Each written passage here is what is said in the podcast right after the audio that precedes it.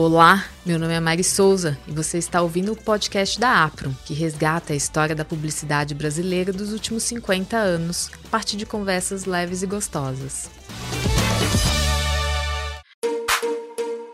No final dos anos 2000, grandes marcas e empresas passaram a direcionar recursos para campanhas publicitárias nas mais diversas plataformas. O acesso à internet banda larga e o advento das redes sociais transformaram nossos comportamentos de consumo e, com isso, desafios e oportunidades para a publicidade. Dentro desse caldeirão de transformação, ainda tivemos a inclusão de temas sociais relevantes entrando com força total nessa pauta. Para discutir esse momento e seus desafios, convidamos Renata Leão, atriz carioca que iniciou sua carreira como publicitária ainda quando se formou em psicologia. Com mais de 20 anos de experiência, trabalhou em agências como Ogilvy, FNASCA, Almap, Havas, W Macan. É hoje diretora de criação executiva da David. Renata já recebeu mais de 30 prêmios internacionais e nacionais, como Cannes Lions, Clio, London International Awards, entre outros. Além de criativa, Rê também é uma belíssima locutora. Rê, muito obrigada por estar aqui conosco. Muito obrigada, é um prazer estar aqui hoje. Obrigada mesmo pelo convite. Olha que linda essa voz, gente. Para compartilhar suas histórias sobre os bastidores da animação no Brasil, no final dos anos 2000, convidamos o talentoso Gabriel Nóbrega, pernambucano que construiu sua carreira como cineasta em São Paulo. Gabriel formou-se em música, aos 10 anos, dividia-se entre os palcos acompanhando seu pai, o músico Antônio Nóbrega, e suas experiências com stop motion em um estúdio improvisado no quintal de sua casa. Gabriel começou a colaborar com a Vetor Zero em 2009, empresa da qual se tornou sócio três anos depois. Ele possui alguns curtas em seu portfólio e já foi premiado em festivais como DNAD, CCSP, Cannes Lions, entre outros. Obrigada, Gabriel, por estar aqui conosco. Seja muito bem-vindo. Obrigado.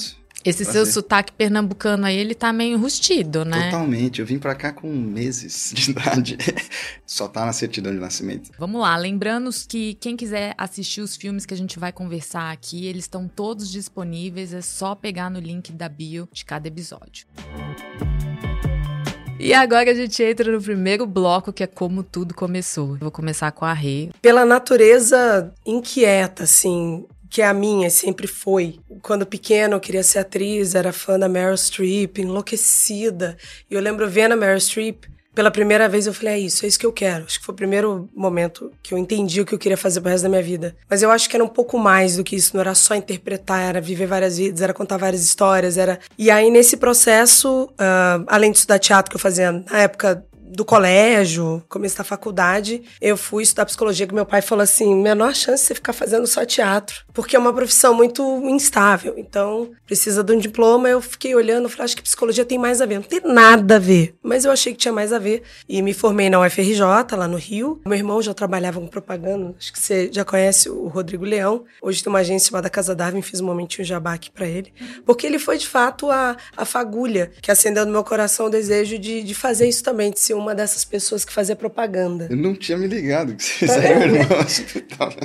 então, assim. Fez sentido. É, e aí, com o tempo, eu vi meu irmão apaixonado pela propaganda. E eu falava, ah, eu quero isso também, eu acho isso bem legal. Consegui meu primeiro estágio aqui em São Paulo por intermédio auxílio dele. Preciso dar crédito, porque ele foi a pessoa que realmente falou: ó, não vai ser fácil, super competição. E o que ele falava muito: você tem que entrar numa agência grande e boa. Então, se é pra fazer, faça direito e senta na cadeira mais desconfortável e fica no lugar mais difícil de ficar, porque é aí que você vai ter lições aprendizados e vai crescer. E é isso, eu entrei na propaganda meio que sem saber o que esperar, e aí o que você vê hoje é o, é o que restou dos 23 anos de trabalho, que não é fácil, mas não, é legal. Imagino. E você? Eu, eu comecei a tocar meus pais muito moleque, com 10 anos de idade. Era, ele botou no palco, era um jeito que ele achou de deixar a família unida, sabe? Aí eu tocava pandeiro, percussão. E aí teve um ano que a gente fez uma temporada no Centro Cultural Banco Brasil, que não tinha nada para fazer. Tinha que ficar esperando a hora da passagem de som, não sei o que. Foi a primeira edição do Animamundi. Aí eu ficava o dia inteiro no Animamundi e eu me apaixonei por aquele negócio. Então aí eu, eu fazia um esqueminha assim, meu pai ele me pagava.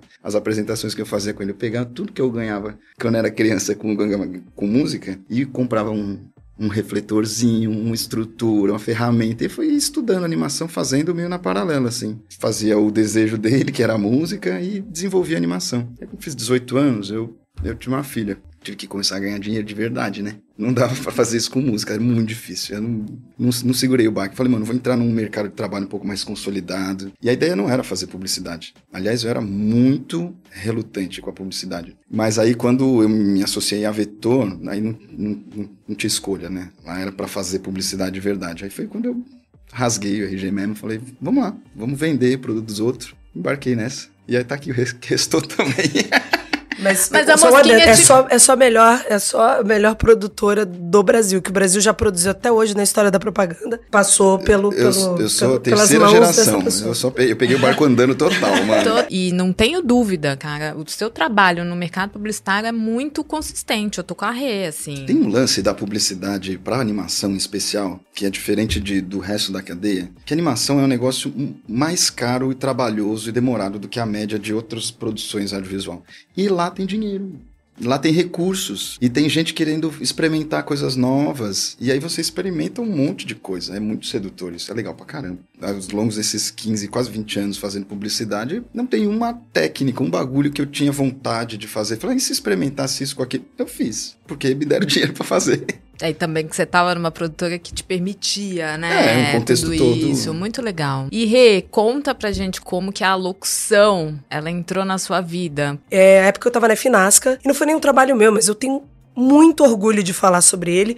Foi um prêmio em Cannes que a Finasca ganhou na época que eu trabalhava lá. Eu tava numa reunião com algum outro cliente, toco o telefone da mesa, da sala ainda, na época não tinha ninguém, não tinha uso do celular. Ah, é pra você. Aí era o Edu Lima falando: Rê, você pode passar no estúdio e gravar uma locução de Nike pra gente? Beleza, saí da reunião, fui pra produtora, sem a menor expectativa de nada. Fui lá e gravei. E ela foi super bem em Cane. Enfim, 1,2, no máximo 2% de tudo que é inscrito em Cane ganha metal. Sair de lá com o leão é um feito incrível. E aí, de repente, quando a coisa toda aconteceu, eles ganharam, eu vi o vídeo. E o mais legal é que minha voz estava um pouco mais rouca e parecia a Débora Seco, que ela tinha acabado de fazer Bruna Surfistinha. Ela estava bem no auge. Então, tudo, nossa, a locução da Débora Seco tá incrível.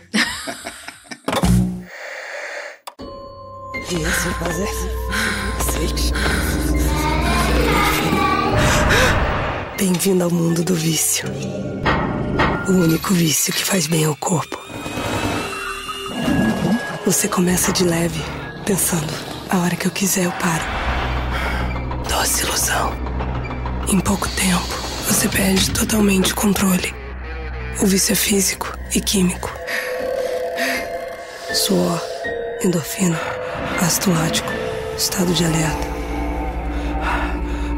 Seu corpo muda e sua cabeça se transforma.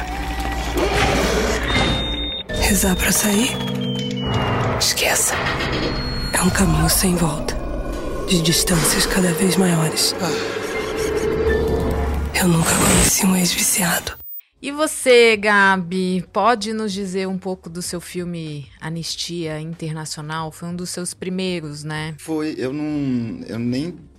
Eu nem coloco ele na conta de filme que eu dirigi, porque era num momento que eu nem sabia, eu ainda tava nessa. entendendo o que, que era publicidade. Eu tinha um estúdiozinho que chamava Animatório que era um coletivo. Eu, o Guto, o PG, a era quatro amigos, a gente pegava uns trabalhos para outras produtoras. Poucas vezes a gente pisou numa agência de publicidade, mas era tava na moda naquela época os coletivos de artistas. E a gente assinava o filme animatório. E aí a Vetor pediu uma ajuda. Falou assim, mano, a gente tem um filme que a gente precisa fazer, não tô conseguindo entregar.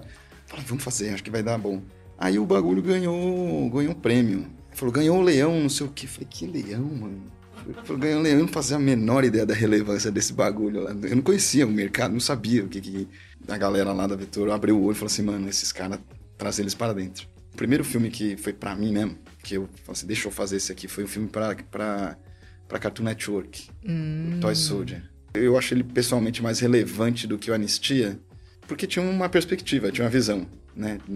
O briefing veio desde o início, pensei na decupagem. Aí esse foi o primeiro lápis amarelo da América Latina. Olha que legal.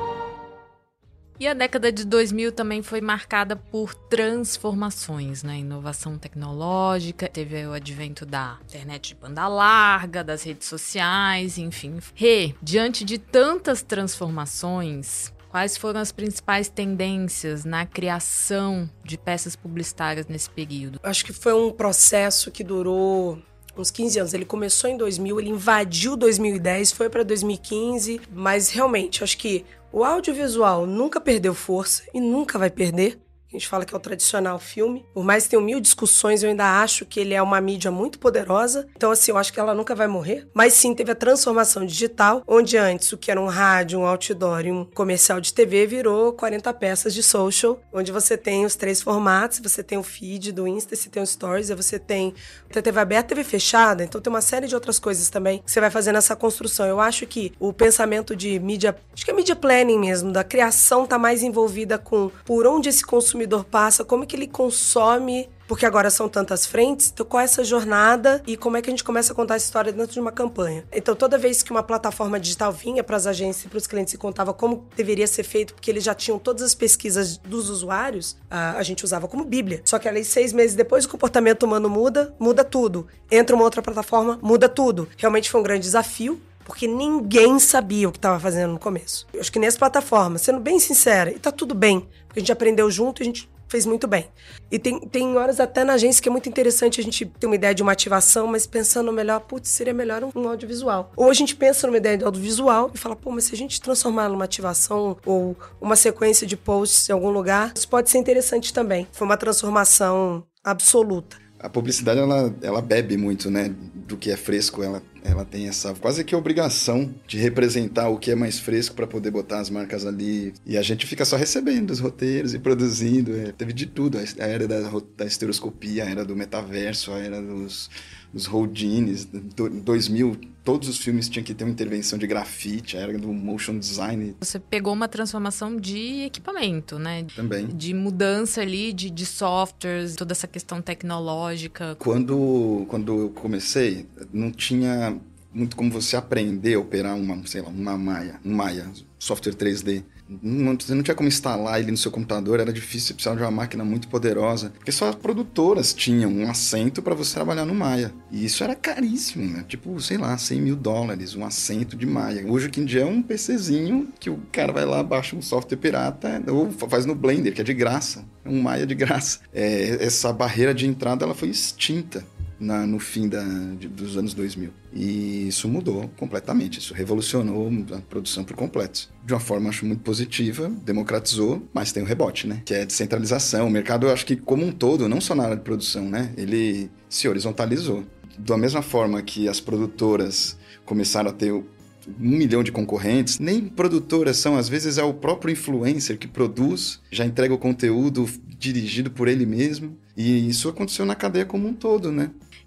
E a década de 2000 também foi marcada por temas como diversidade, responsabilidade social e ambiental também ganharam destaque. Como que foi isso lá dentro da criação? De fato, a representatividade é inquestionável. Você vê corpos e, e, e rostos e, e raças e, e, todo tipo de gente. Aquela frase representatividade importa, importa pra caramba, porque ela é revolucionária, assim com a Avon que eu aprendi a, a, navegar o espaço digital e a criatividade no espaço digital, nas múltiplas plataformas e criar materiais específicos para cada momento dessas pessoas. Mas o mais legal é que é isso, a gente não tem como falar só do lado da agência, eu tenho que falar do lado do cliente também. Eu, que, que o que a gente fazia não era só propaganda, a gente estava mudando a vida de muita gente. Eu trabalhei com clientes que tinham como meta e objetivo de participar da vida das pessoas de um jeito mais íntimo, representatividade sendo algo muito importante, assim, uma pauta inquestionável. Inclusive, havia uns ataques da época. Ah, fica com essa lacração, quem lacra não lucra. Lucra sim, lucraram muito. Lucraram porque começaram a, a olhar para muita gente que até então era ignorada. Quando os conservadores falam o mundo tá ficando chato, falam, ele era chato para muita gente. Agora vai ficar para algumas pessoas, agora vai ficar chato para todo mundo. Vai todo mundo ficar desconfortável igual e tá tudo bem. Porque eu adoro essa frase. O desconforto é um preço muito pequeno para se pagar quando você fala de progresso social. Ela é muito poderosa. A mesma mesa precisa ser ocupada por outras pessoas. A gente só precisa entender que tem lugar para todo mundo, mas a gente também precisa forçar um pouquinho algumas pautas, porque o mundo sozinho não faz mágica. E Gabi, você também tem um trabalho que a gente obviamente não pode deixar de falar aqui, que é o Drugo, né? E é um filme que também é isso, é toca a sociedade de um jeito. Esse filme teve uma função próprio. social. Eu, eu, eu eu recebi feedback de gente que me mandou o filme sem saber que era meu, porque o discurso dele cabia bem, era adequado, era um assunto em pauta. Ele foi, a ideia era que ele fosse exibido quando a, quando a ONU ia apresentar sua nova é, resolução sobre drogas para o mundo. Eles falam, ah, agora sim, a nossa recomendação não é que se proíba, que trate o problema como uma questão de saúde pública. Vamos apresentar esse novo relatório e mostrava lá o vídeo.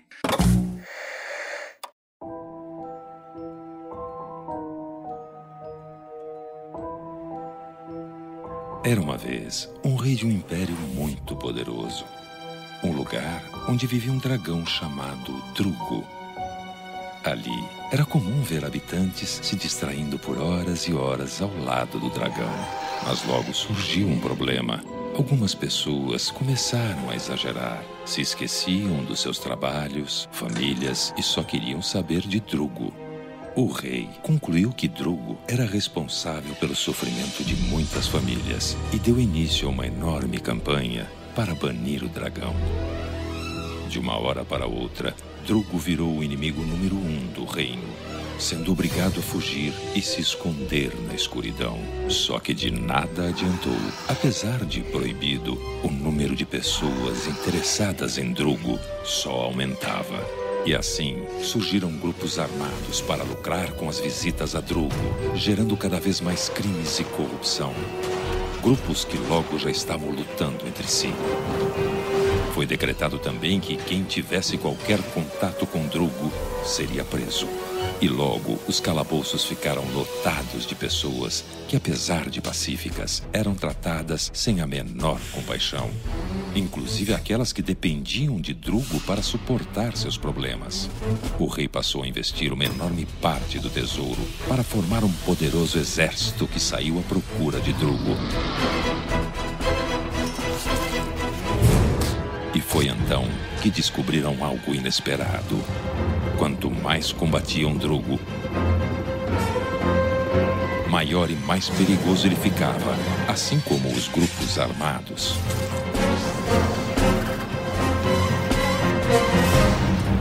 O reino foi tomado por uma violenta guerra que se espalhou por todos os reinados vizinhos.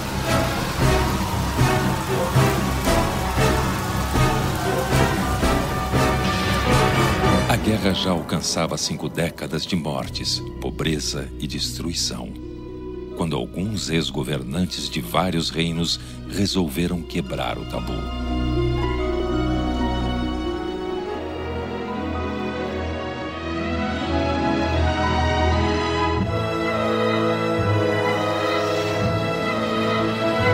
Foi o início da mudança. As pessoas reconheceram que a violência era o principal problema e assim Drugo começou a voltar ao seu tamanho original. As armas baixaram e as pessoas começaram a pensar sem medo. Elas perceberam que cuidar de quem sofria por causa do Drugo era bem mais inteligente do que matar e encarcerar pessoas numa guerra sem fim. A história não acabou e nem o reino foi feliz para sempre. Mas todos entenderam que um reino sem drugo pode ser uma utopia, mas um reino com menos violência e sofrimento, não. E ele fez um barulho muito legal porque ele tem uma mensagem clara, contundente, eficaz. É muito legal ver como a animação você consegue tratar desses assuntos delicados dolorosos às vezes. Densos, né? De sim. um jeito leve, sim, né? Sim. Tem... É, uma, é uma mídia excelente. Acho que é um jeito.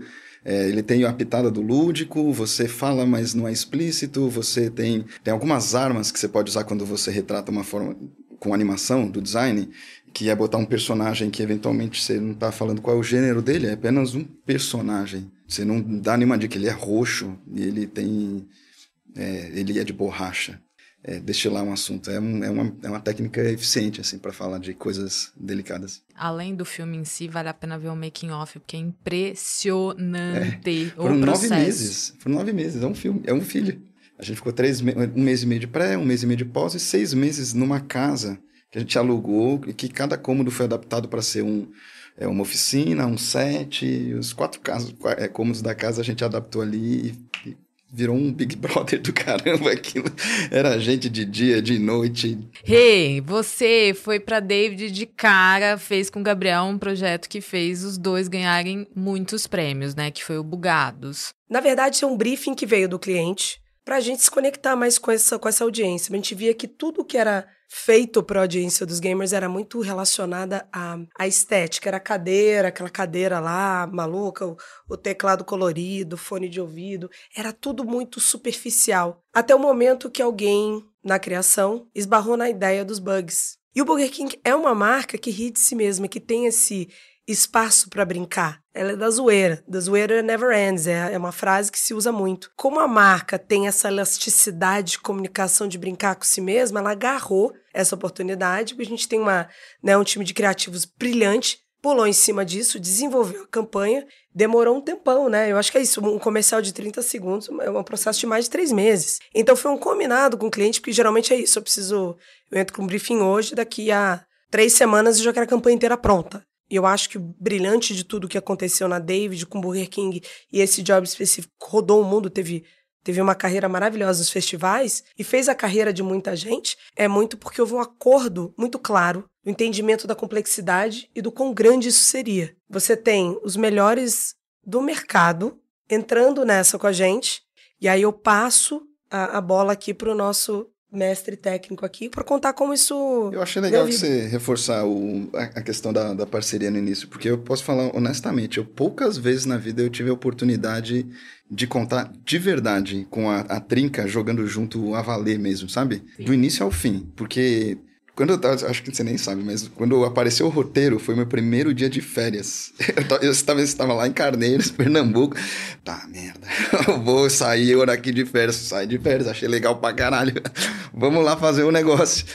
E, mas eu avisei, falei, mano, ó, seguinte, o negócio é difícil. O que vocês estão pedindo aqui é difícil, porque cada bagulho deles é um universo inteiro que a gente vai ter que construir para destruir, para ter um bug que tem que ser planejado.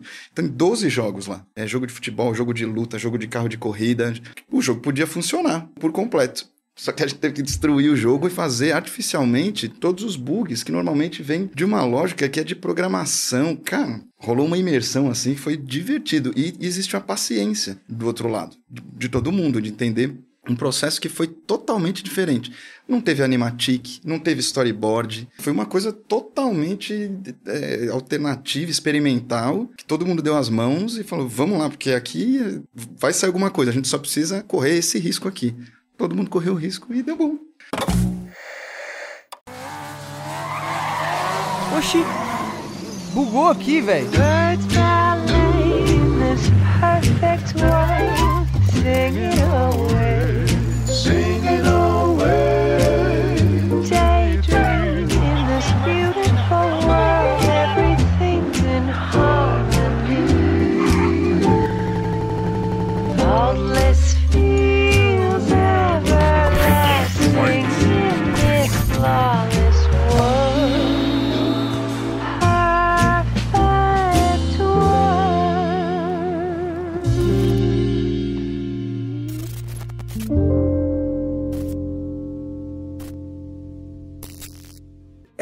legal e gostoso falar com essa galera, fazer esse tipo de provocação e testar os limites da propaganda a cada campanha. A campanha da Larissa, não sei se todos viram agora do BK, que né, ela sumiu quando ela reaparece, ela, ela fala de uma promoção muito legal e a gente mudou o nome da promoção 2 por 1 para pro nome da Larissa ali. Na hora de comprar o sanduíche, as vendas estouraram. Gente, sim, né? Eu tô aqui porque realmente todo mundo só fala disso agora. A volta do King em dobro do BK. Sanduíche em dobro por 25 reais? Vai dar o que falar. Todo mundo vai comentar. Eu tenho certeza, sou prova disso. é o Whopper Júnior duplo e o Cheddar duplo. Hum, carne grelhada com gosto de churrasco. Só que é fantástico. Dois sanduíches grelhados por 25 reais. É só chegar e aproveitar. O BK é fogo. Eu não vou dividir com ninguém. Eu comprei, o dinheiro é meu. Os resultados é é da natureza, da coragem de se falar uma coisa diferente, trazer uma coisa nova e divertida. Porque não é só vender lanche. É, é você mudar a conversa sobre fast food, por exemplo, que você agora tá colocando, tá tirando todos os conservantes e, e colorantes da sua comida, o seu competidor não faz isso. E você tem um sanduíche um pouco mais saudável. Você tá mudando a conversa sobre fast food, é muito mais do que propaganda isso. E falando de marcas, eu queria puxar um outro filme do Gabi é, que você fez aí pro iPhone, né? Um trabalho que você fez com a Apple. É, a, a questão é que o filme ele precisava ser feito no iPhone. E isso era, ele tinha que ser feito com uma ferramenta que não estava pronta. Isso foi muito desafiador, que era o modo retrato.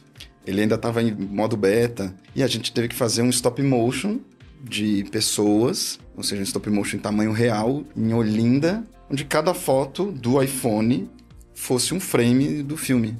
E aí o bagulho ficou louco, mano, porque é difícil, ele não é um, não é equipamento é, é, profissional. Gente teve que colocar toda a abordagem nele para fazer uma técnica que uma técnica que é a mais artesanal que existe no audiovisual, que é o stop motion, que é feita à mão, e entregar um negócio que não, não podia roubar no jogo. Então a gente tinha que ser muito fiel. E aí criou-se um circo, um circo que foi muito divertido. A gente criou uma Olinda de mentira num estúdio enorme, era tudo cenografado. Tinha tudo que era possível, assim. Tinha celebridade, tinha Lenda Leal, tinha Baiana Assistant, era um clipe, eram dois minutos e meio de vídeo. Então, assim, todos os níveis de, fi- de dificuldade que um diretor pode encontrar numa produção estavam lá listados um por um em níveis muito altos. Foi o primeiro filme da Apple no Brasil e tem uma dose de brasilidade muito especial, assim.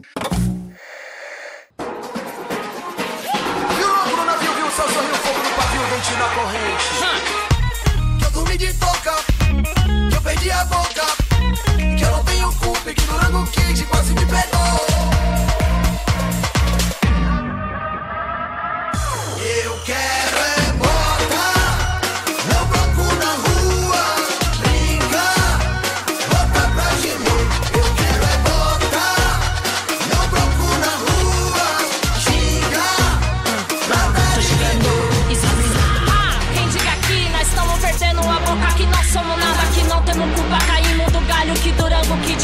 Pegou. Ha! Nós estamos aqui de pé vivão. Da ponte pra cá ninguém faz né não. Tem que ter ginga na vida, firmão. Pega a visão, liga nós desse Bota o mundão bloco pra te ver binóculo Anda a rua, batizar meu copo. Se tu chama, vou dizer que topo. Vou mostrar na foto que me conquistou. Chega, pega, liga, quebra, regra Faça, figa, faça, festa Nada, para,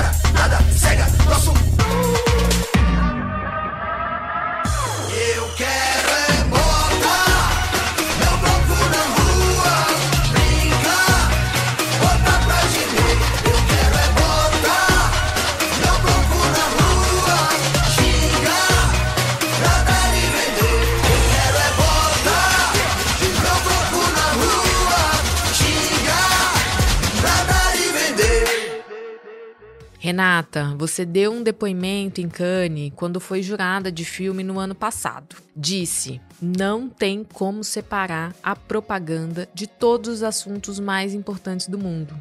É uma responsabilidade social que a gente tem de fazer parte dos assuntos e ajudar a puxar as conversas para frente, principalmente aquelas que produzem progresso social. Ah, eu acho que é do interesse de todo mundo, né? De todo o mercado, essa evolução. Eu, mais uma vez, privilegiada na cadeira que eu tô, na agência que eu tô, com os clientes que eu trabalho, é, o espaço da conversa pro, pro que pode jogar a gente pra frente como sociedade é do interesse dos clientes, como é nosso também. É uma premissa que você não tem, não dá pra ser só produto. Você tem que ser o produto no mundo que ele vive. É, é muito gostoso quando o cliente vem com um briefing bem direcionado para alguma coisa mais voltada para o social. É o tipo de job que os criativos amam fazer, que o planejamento ama planejar, que a mídia adora é, projetar onde isso vai aparecer nas telas das pessoas. Então, é, o entusiasmo é coletivo. Sim, é um caminho sem volta. Tem alguma campanha que você consiga se recordar, que você conseguiu materializar isso? Você né? tem Coroa do Seu Jeito, você tem o, o ópera em branco. Gente, o debate é uma vergonha. Eu tenho dois políticos pra votar. Um é o branco e o outro é o nulo. Eu não votaria em ninguém. Vou votar branco. Tá tudo uma Hoje eu votaria em branco. branco. Tá levinho, hein? Pera, mas tá faltando. Faltou a carne, né? E o bacon. tá de brincadeira. Cebola e maionese. Tá muito ruim. Este é o ópera em branco, um sanduíche com ingredientes escolhidos por outra pessoa. E quando alguém escolhe no seu lugar, não dá pra reclamar do resultado. E facada no meu coração. Escolheram por nós. Eu ainda tenho tempo pra votar, pera. Não, não vou votar mais em branco, não. cara. Seria bem ruim quatro anos desse lanche. Bloco Presença Indispensável. Os anos 2000 trouxeram mudanças significativas na criação publicitária. Surgiram novos conceitos, novas ferramentas, novos talentos e as agências precisaram se adaptar. E para falar dos bastidores do departamento de produção das agências, convidamos o ex-RTV da UMAP, Egisto Betti. Seja bem-vindo, Egisto. Ele é administrador de empresas e está no mercado publicitário há mais de 30 anos. Começou na produtora Olhar Eletrônico e depois trabalhou na O2. Começou como financeiro, passou pela produção executiva e atendimento. No ano de 2000, aceitou o convite para ser diretor de RTV, onde ficou por mais de 10 anos. Atualmente, Egisto é sócio e produtor executivo na produtora Paranoide. Seja muito bem-vindo, Egisto. Obrigado, Mari, pelo convite. Um prazer enorme estar aqui, poder contribuir um pouquinho com essa memória da propaganda, que é um propaganda é a minha menina dos olhos, é uma coisa que eu gosto muito. Conta um pouco da sua trajetória. É, eu entrei na Olhar como financeiro. Tá engraçado isso. Era um bando de hippie que não sabia muito quanto tinha dinheiro no banco. Então, assim, eu, eu, eu lembro bem que eu entrei com essa missão de administrador de empresas de dar uma organizada na casa do ponto de vista financeiro, de processos e tal. Logo depois, uns, sei lá, talvez acho que um ano, um ano e pouco de O2 já, eu comecei a fazer produção executiva para os filmes do Paulo, né? E logo depois eu acabei migrando para a O2 como um todo. E fiquei lá seis anos. Trabalhei na Pródigo um pouquinho, por incrível que pareça. Trabalhei na Rede Bandeirantes um Nossa, tempo. É, TV! TV. Trabalhei na Bandeirantes como contato comercial, uma coisa chique, do Amauri Júnior. Mas aí rapidamente eu descobri que não era muito minha praia. E aí eu, eu fui trabalhar na Film Planet com a Flávia Moraes. Da Film Planet, eu, eu conheci o Gordo, nosso querido Ricardo Carvalho, né? E eu acabei saindo da Film Planet com o Gordo e com o Moa para abrir a Companhia Ilustrada. Depois de uns dois anos, é, acho que uns dois anos, a gente começou a divergir eu acho que mais empresarialmente do que qualquer outra coisa, sabe, Mari? E aí eu acabei recebendo esse convite para ir para o MAP. Eu tinha muita curiosidade, de fato, de conhecer o outro lado do balcão. Eu tinha até essa, essa visão um pouco de que eu me tornei um profissional muito mais completo, conhecendo o que eu vendia e, que, e o que eu comprava. Eu vou. Eu vou não, né? Fiz uma entrevista lá e fiquei roendo a unha lá uns dois meses. até a galera me chamar. Pra ver o que, que ia acontecer. É, mas no fim acabei lá, contratado pela UMAP, e aí foram 10 anos maravilhosos. Falando especificamente desse momento aí ao MAP, conta um pouco como era o departamento de RTV. Tinha uma, uma equipe muito azeitada, muito legal, que eu herdei da Socorro, que é, que é a RTV que, a qual eu sucedi na UMAP. Agora, obviamente, o que aconteceu, Mari, que o departamento como um todo lá cresceu muito, porque a agência cresceu muito, a agência ganhou contas importantes, contas de volume. A UMAP sempre foi muito conhecida pela coisa da mídia impressa, né? A UMAP tem essa excelência da mídia impressa. E quando eu entrei, tinha uma, ah, entre aspas, uma, rivali- uma rivalidade muito saudável, acho que com a Nasca e com a DM9. E a FNASCA, ao contrário, era- era uma, uma agência muito focada e muito preocupada com os filmes. E a gente lá começou a olhar para isso com muito afinco e falar: galera, temos que correr atrás, a gente tem que ser tão bom em filme quanto a gente é, a gente é em mídia impressa. Eu lembro muito, muitos anos na UMAP, desses 10, quase 10 que eu passei lá, de produzir mais de 200 comerciais diferentes num ano. Né? E não estou falando 200 claquetes, estou falando 200 filmes diferentes, um do outro. É muita coisa. Mas, desculpa, voltando um pouco na equipe, é, só tenho orgulho e, e- e satisfação em lembrar da minha equipe lá, só tinha camisa 10. lá. Que legal. E rolava essa integração, né, com a criação. Super. Mas assim, é, a gente tinha muita troca, sabe, Mari? Eu me sentia profissionalmente muito respeitado, mas eu tive, acho que, essa sorte de ter. de conseguir interagir com essa galera de uma maneira muito respeitosa e de muita troca. É, de um modo geral, Mari, tinha uma vontade muito grande de todo mundo da agência de fazer bacana, de fazer bem feito, de, de brilhar. Os conflitos são, são inerentes e eles aconteciam claro, mas eu acho que tinha essa vibe no fundo de tudo que era fazer muito bem feito. E as mesas de compras? A primeira experiência que eu tive com uma mesa de compra e com procurement, eu era RTV da UMAP ainda, foi com a nossa querida Ambev. Tá. Né? A- Ambev, a precursor- percussora. É, a percursora dessa história. Lembro muito bem de, de uma reunião que nós fizemos na Ambev. Inclusive estava o Marcelo, o Fábio e tal. A Ambev começando a começando essa catequese, né, de por que, que estamos fazendo uma mesa de compra, vai ser bom para todo mundo, aquela história que a gente conhece bem. Ah, houveram várias discussões e tal, mas aí virou benchmark, né, Mari? Aí veio a coisa dos pools também, que era outra questão. Eu queria falar aqui sobre um filme que você produziu, que é o Cachorro Peixe, dirigido pelo argentino Armando Bo. E eu, fiquei, eu fico curiosa para ouvir da perspectiva da produção. Ponto sim. Bom, esse filme é, é- eu tenho muito orgulho dele até hoje, porque esse filme ganhou um Leão de Ouro em Cannes, na categoria Carros. Numa época que ganhar um Leão de Ouro em Cannes na categoria Carros era um feito e tanto. Processo, Armando Bo. Por que, a gente chegou no Armando Bo? Na verdade, o Armando Bo tinha feito, eu não vou me lembrar exatamente o que, naquela época, mas um filme que chamou muita atenção da criação, especialmente do Gustavo Sarkis e do Renato Fernandes, que eram a, era a dupla que criou esse filme lá na UMAP. Aí começa aquele zum pô, quero filmar com esse cara, vamos filmar com esse cara, esse cara, esse cara. Apareceu esse roteiro lá, e aí a criação me chamou e falou, cara, a gente quer fazer esse filme com o Armando Bo. E a gente correu atrás da Revolution, um- numa época que não se filmava muito com diretores gringos, né? E o Armando se encantou pelo roteiro imediatamente, ele achou incrível, topou e a gente fizemos o filme, foi uma delícia de fazer. Eu lembro muito da, da obsessão do Renato Fernandes para achar esse cachorro-peixe. Esse cachorro-peixe foi e voltou muitas vezes, Mari. Né? A gente tinha que achar um, um- um personagem ali que fosse simpático e foi muito trabalhoso. Essa parte da pós do cachorro-peixe deu um trampo danado. Eu sonhei que tinha um cachorro peixe. When the night has come Ele era meio esquisito. and the land is dark and that moon is the only. Às vezes, ele era mais cachorro. Às vezes, mais peixe. Ninguém entendia isso direito.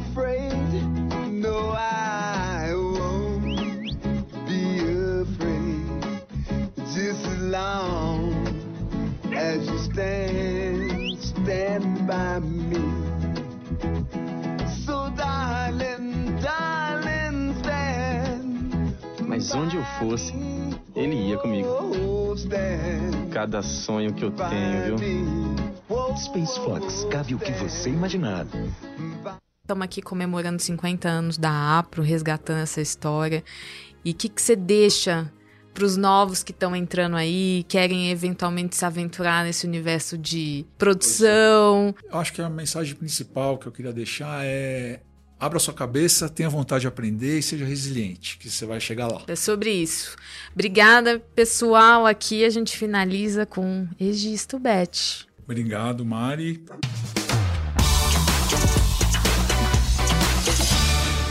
Chegamos aqui no Vamos Lembrar para não esquecer. Aqui a ideia é que vocês falem um filme ou uma campanha dos anos 2000. Então a cara da rede já tá dando É, eu já- risada. eu já sei qual que eu vou falar. Ai, que bom que você já sabe. Porque tem buscar. Ai, meu Deus. Ai, só um. Ai, não. Tem um comercial, acho que 2007, 2006, sempre Toshiba.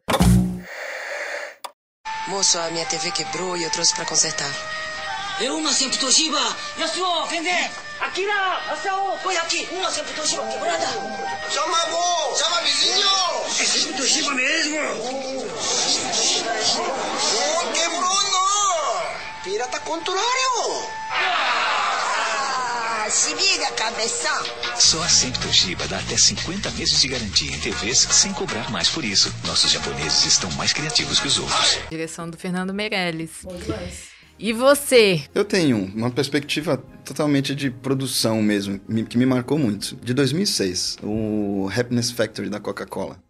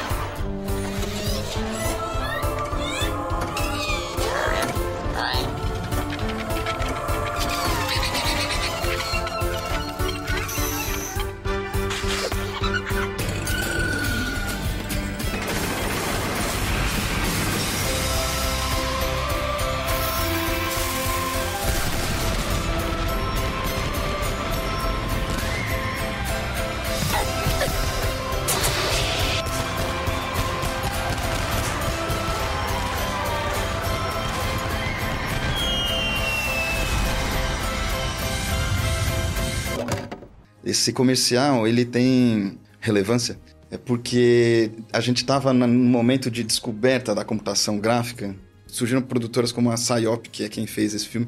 O mundo estava extasiado pelo design naquele momento. Era como o visual estava se manifestando. Esse filme chamou uma atenção enorme naquele momento, obviamente, ganhou tudo lá em Cannes, porque eles conseguiram juntar história, excelência técnica, design, para fazer um negócio que nunca ninguém tinha visto. Queria puxar um assunto que, obviamente, a bola tá quicando aí e não dá pra não falar disso, né? De inteligência artificial. Eu tenho uma visão bastante apocalíptica sobre o assunto. eu não sei em que medida ela é oportuna, porque é um assunto que causa muita curiosidade, né?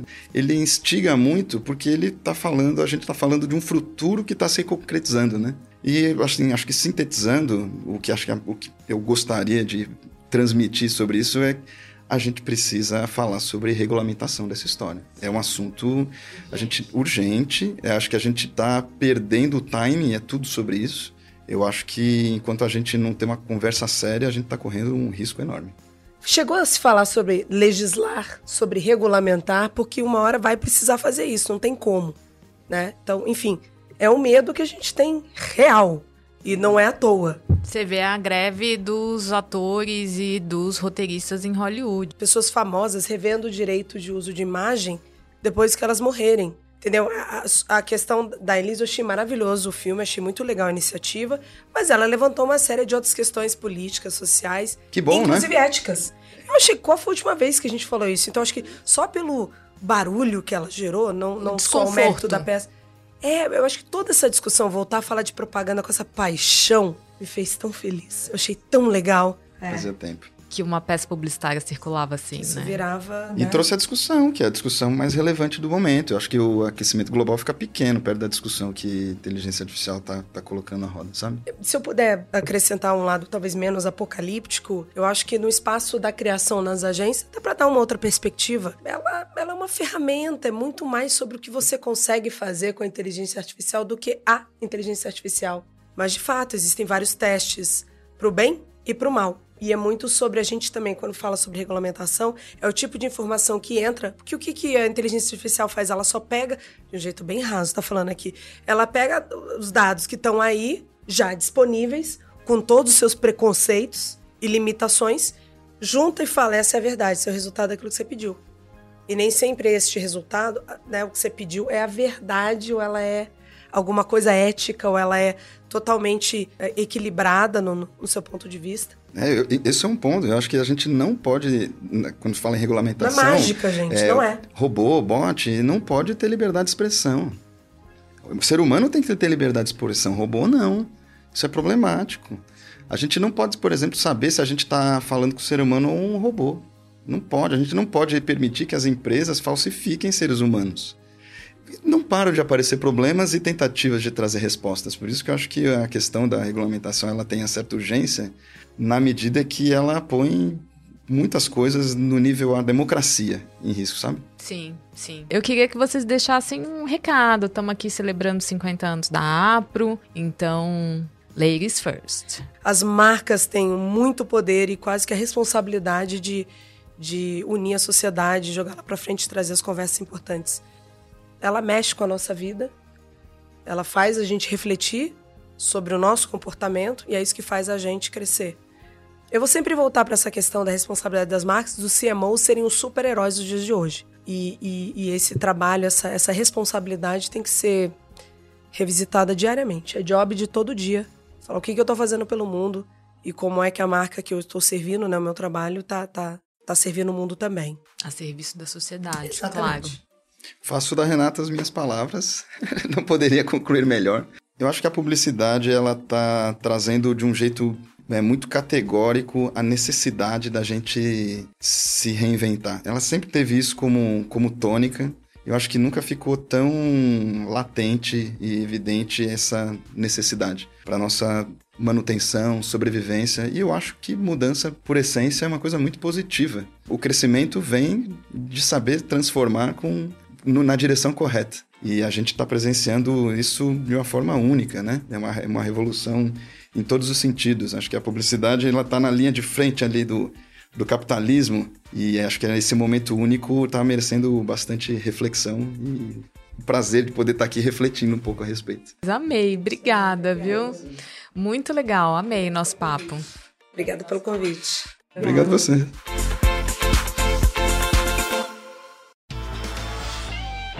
Siga o podcast da Apro na sua plataforma favorita e não esqueça de compartilhar a história da publicidade brasileira.